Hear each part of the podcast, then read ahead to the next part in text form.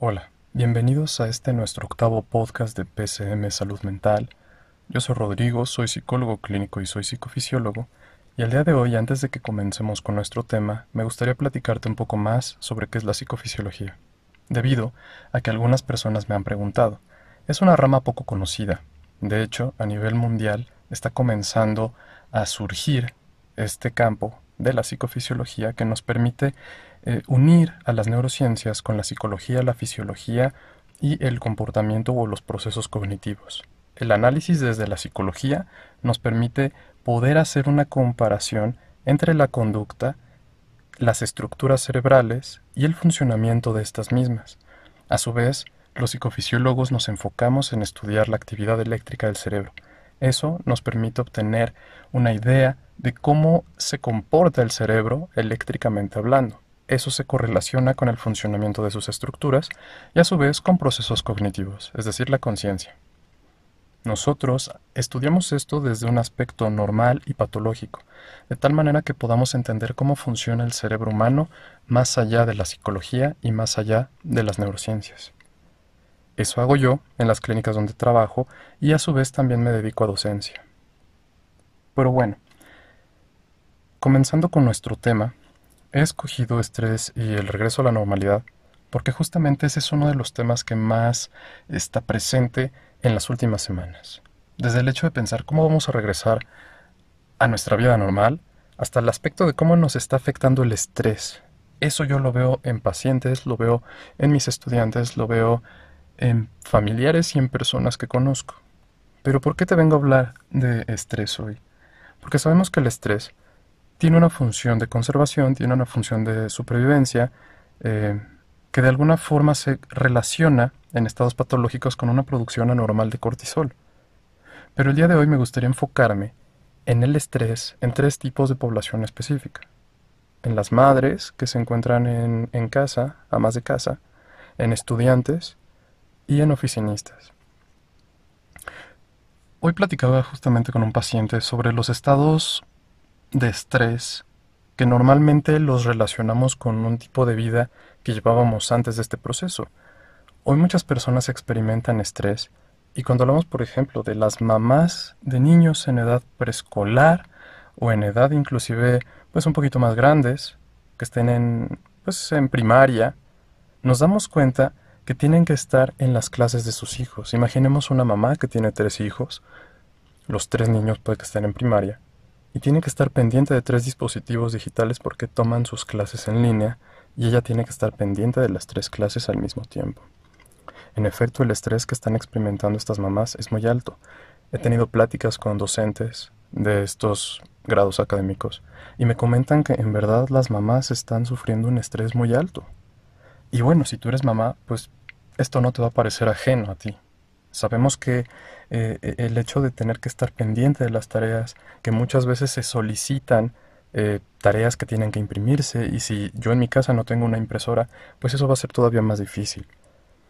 Eh, los estudiantes son otra, otro, otro campo, pues, otra otro población que también está experimentando muchísimo estrés. Y es que pensemos que a su vez el estudiante le exige al profesor y el profesor le exige una autoridad, que es la institución académica o educativa, y a su vez la institución educativa eh, se le exige una, pues, un instituto, que debe ser en nuestro caso la Secretaría de Educación Pública, pues le exige a todas las escuelas que tengan comprobante de que los alumnos están estudiando y que están aprendiendo.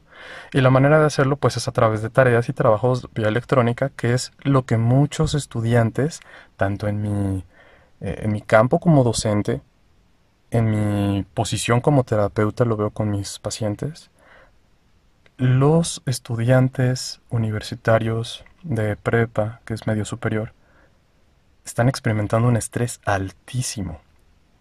Porque, pues evidentemente están haciendo trabajos todo el tiempo, están sentados todo el tiempo frente a un celular a una pantalla, que, todo el tiempo está irradiando luz azul, tomando sus clases, haciendo trabajos, mandándolos, subiéndolos a plataformas. Entonces, claro que están pasando por muchísimo estrés. Y en último lugar están los oficinistas. En último lugar no lo digo jerárquicamente, lo dije porque ahorita así lo mencioné. Los oficinistas son estas personas que pues en realidad están trabajando muchísimo. De hecho, hace poco hubo una encuesta nacional que hizo una organización llamada The Wellness and Productivity Project, donde hicieron esta encuesta con el nombre COVID-19 y Home Office, donde salió que el 41% de los mexicanos trabaja más de lo que trabajaban comúnmente cuando iban a la oficina. Esto si tú eres una persona que trabaja desde casa, en una oficina, bueno, obviamente en tu casa, te va a parecer, pues, que es verdad. Es decir, yo veo en mis pacientes, veo en las personas con las que trabajo, que están mucho más tiempo en la computadora. Y bueno, si ya hablamos de estrés a nivel laboral, México le ganaba a China y le ganaba a Estados Unidos en estrés laboral. Si eso ahora lo pasamos a las nuevas condiciones que estamos viviendo estando trabajando desde casa, el burnout, o el burnout, como antes lo conocíamos, pues va a adquirir una, una naturaleza totalmente diferente desde trabajar en casa. Y no es eh, de asustarnos que esto pues, nos traiga en un futuro eh, un incremento exacerbado en estrés que todas las personas vamos a estar experimentando. Y también un incremento en eh, conductas pues de compensación como puede ser el alcoholismo, bueno, adicciones en su, en su punto, alimentación eh, inadecuada y alteraciones de sueño, que ya lo hemos hablado en otros podcasts. Entonces, ¿por qué te hablo de esto? Porque es importante que sepamos que nosotros estamos intentando hacer que funcione em, la vida con condiciones que ya no tenemos, y eso ya lo había hablado yo en otro podcast. Es decir, en este momento ya no tenemos las mismas condiciones de antes y ahora se nos presenta aquí en México este programa de regreso a la nueva normalidad que en otros países también están teniendo programas similares. Sin embargo, es importante mencionar qué es esto de la nueva normalidad. Primero, para poder hablar de la nueva, hay que hablar de cuál era la de antes, ¿no? Eh, antes, pues en realidad, y eso tú lo sabes, pues teníamos una cierta libertad, teníamos actividades que hacíamos, ibas a tu trabajo, podías comprar en una tienda, no tenías la necesidad de tener que estarte protegiendo de un virus, en realidad. Tenías la capacidad de poder hacer prácticamente lo que quisieras, es decir, existía una cierta libertad. ¿Y qué es esta nueva normalidad? Porque no va a ser regresar a lo anterior, sino va a ser adaptarnos. En realidad esta nueva normalidad significa adaptarnos a una realidad donde existe un virus, donde muchas cuestiones de nuestro ambiente van a tener que ser modificadas y alteradas para que nosotros podamos más o menos hacer lo que ya hacíamos antes. Entonces, hoy te vengo a hablar de estos dos temas importantes porque una cosa es el estrés, que es algo que ya estamos experimentando y es importante que yo, antes de seguir con el podcast, quiero darle una recomendación a todas las personas si son jefes, tengan en cuenta que sus mismos eh, trabajadores también están experimentando estrés, que la familia de esos trabajadores también lo experimenta. Si tú eres profesor, ten en cuenta que tus estudiantes experimentan mucho estrés, que tienen que lidiar encima quizá con, con, los hermanos, con su familia, con la misma adolescencia o proceso por el cual estén pasando, por una ruptura amorosa. Si eres maestra, eh, de preescolar, también ten en cuenta esto.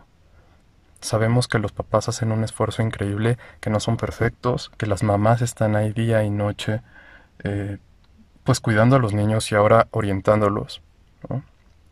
Entonces sabemos que esto es un trabajo que se les debe agradecer, que se les debe aplaudir a, los tres, este, eh, a las tres poblaciones de las cuales estoy hablando, oficinistas, estudiantes y madres. Eh, de niños pequeños. Porque en realidad, y no solamente ellos, todos los que están allá afuera y en sus casas, están haciendo un esfuerzo increíble para poder readaptarnos. Entonces, para continuar, hablábamos de normalidad. Eh, ¿Qué es lo más común experimentar en esta readaptación? Pues evidentemente miedo. Creo que una de las principales eh, situaciones que vamos a vivir como sociedad es experimentar miedo. De hecho, es muy probable que en esta nueva realidad sea común traer guantes en el coche, en tu mochila, gel antibacterial. Ya era algo más o menos común. No todas las personas se lavaban las manos. Pero ahora va a ser algo muy común, va a ser algo muy normal. Inclusive el uso de cubrebocas. Hasta este punto no sabemos cuál vaya a ser el curso de la pues el virus.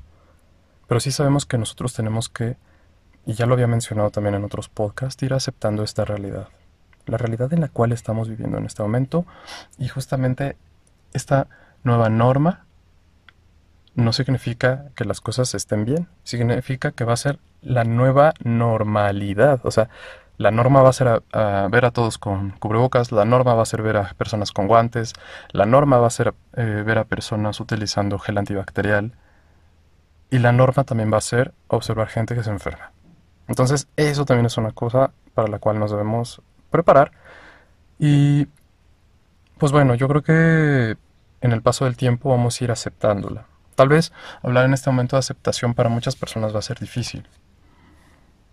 Además de esto, pues va a tener un impacto, evidentemente, en nosotros como principal afectado y va a tener un impacto en los otros y en nuestra relación con los otros. Es decir, la nueva normalidad también no solamente va a afectar eh, el nivel en el cual o el aspecto en cómo ves la vida, sino va a afectar la relación entre las personas. Y eso puede ser tanto bueno como malo, porque puede generar una manera mucho más eh, auténtica en la cual las personas se van a relacionar quizá valorando más este aspecto social, este aspecto tal vez de una amistad. Y definitivamente pues va a afectar el, aspecto de, mm, al menos las conglomeraciones. Y con esto quiero que recuerdes aquellos conciertos masivos, donde había miles de personas, donde no cabe otra alma más porque todos están apretados. Esa clase de cosas tal vez van a cambiar en esta nueva realidad, tal vez para bien. Tal vez vamos a poder disfrutar de conciertos sin tantas aglomeraciones. O tal vez vamos a poder disfrutar de un salón de clases que no sea de 50 alumnos. Porque estamos hablando que eso era en otra realidad que ya no vamos a poder al menos durante un tiempo mantener.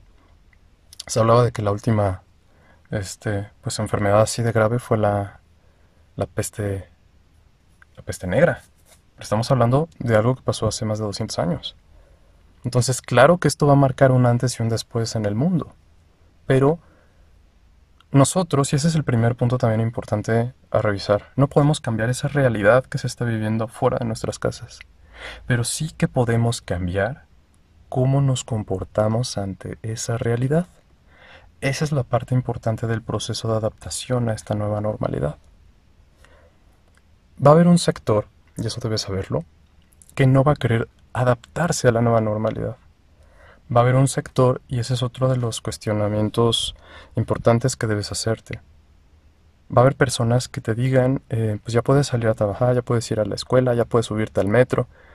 Y va a haber gente que se va a resistir, que va a decir, no, ¿sabes qué? Yo creo que voy a permanecer un mes más, voy a estar 15 días más, voy a estar atento a las noticias internacionales, o voy a estar atento al mismo fenómeno y evolución de la enfermedad, claro, para quienes puedan, porque va a haber personas que no van a poder. Pero esto también significa que debemos entender que no podemos volver a tener conductas donde obviamente nos pongamos en riesgo. Aquí en, México, eh, algo que pues nos, pues nos diferencia de otras poblaciones es que no siempre obedecemos. Y creo que vale la pena tomar en cuenta esto porque aquí sí debes cuidarte.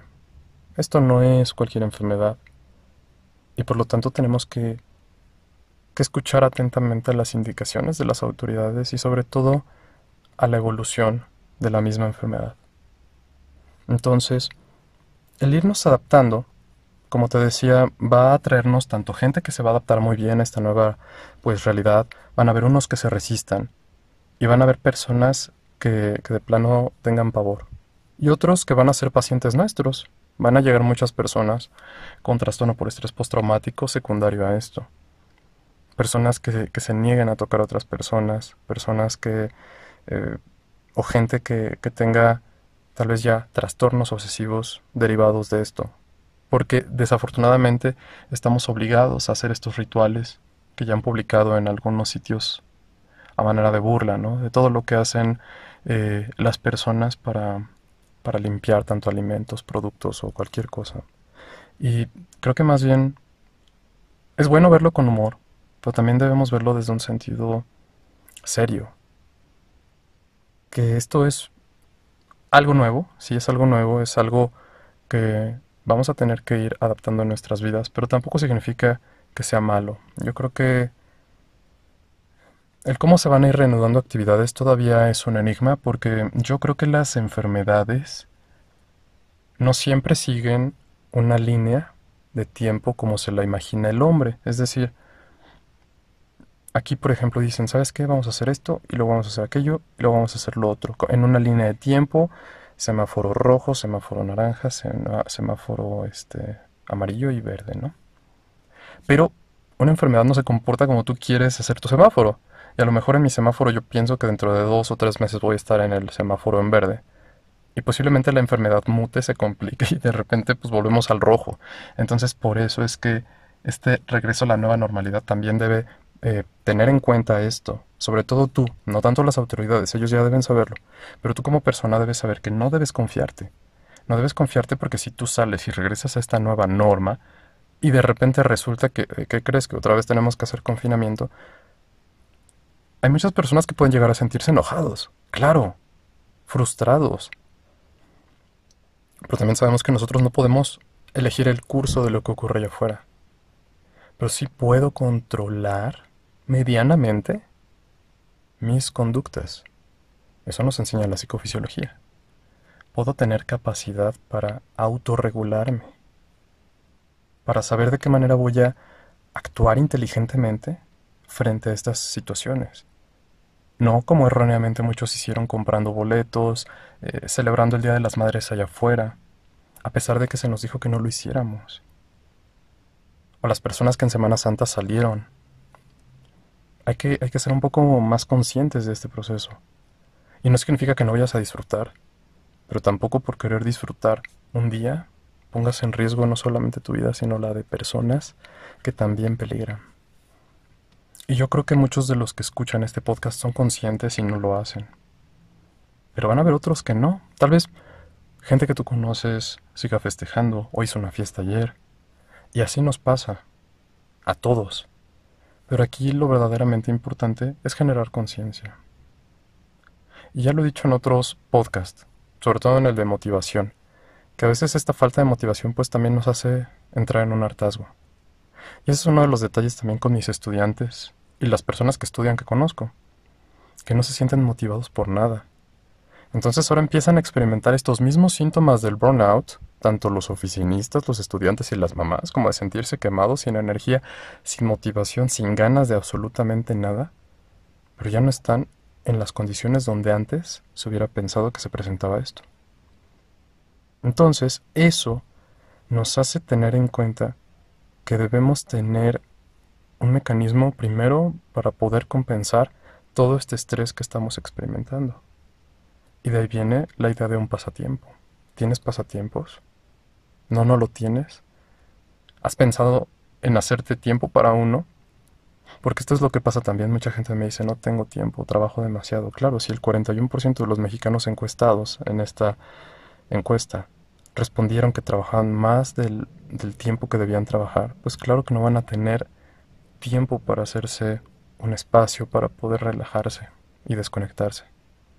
Entonces, ese es uno de, los, de las recomendaciones que también te doy hoy. Hazte tiempo. Si es fin de semana, no contestes correos del trabajo. Créeme, no se va a acabar el mundo, no se cae una, una empresa por no contestar un correo en domingo a las 10 de la noche. Pero también sobre todo date cuenta que hay una vida después de esto, y eso es a lo que tal vez nos está aproximando la idea de la nueva normalidad. Hay una vida, cómo vaya a ser esa vida va a depender de cada uno de nosotros y cómo podamos adaptarnos. Porque si el estrés en un principio, como lo mencionábamos, habla de conservación y supervivencia, ¿de qué manera podemos hacer el estrés adaptativo para poder salir adelante y no que nos acabe? Eso es una de las tareas que yo te voy a dejar que pienses.